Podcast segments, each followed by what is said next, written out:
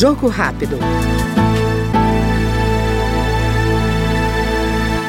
Em 2030, um em cada seis moradores do Distrito Federal será idoso.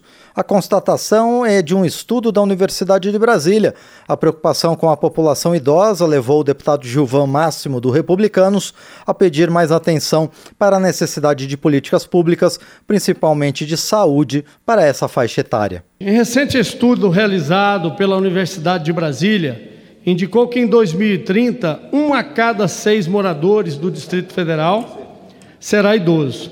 Este é um importante alerta de, que o Parlamento e o GDF, a Presidência da República, precisam se unir para a criação de políticas públicas para a terceira idade. Para se ter uma ideia, senhor presidente, 53% dos idosos do Distrito Federal não têm acesso a um plano de saúde. Por isso que queremos atuar para garantir um serviço público de saúde de qualidade aos idosos, mas também lutar contra os cartéis dos planos de saúde, que dia após dia criam barreiras para que nossos idosos tenham mais dificuldade aos acessos aos planos de saúde de qualidade e de preço justo.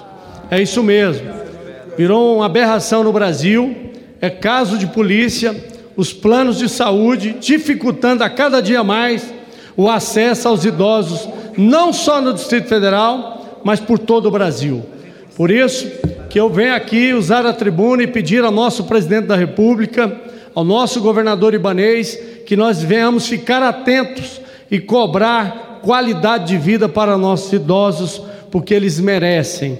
São pessoas que trabalharam muito para ter uma família, para formar uma família pessoas que ajudaram a construir a nossa capital, o nosso Brasil, e hoje estão sendo tratadas com menosprezo, por ingratidão às vezes, até por pessoas da família, por familiares.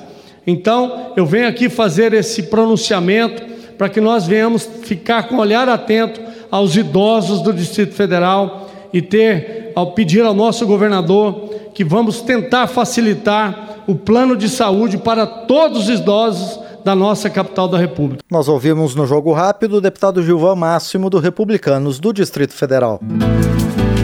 Jogo Rápido.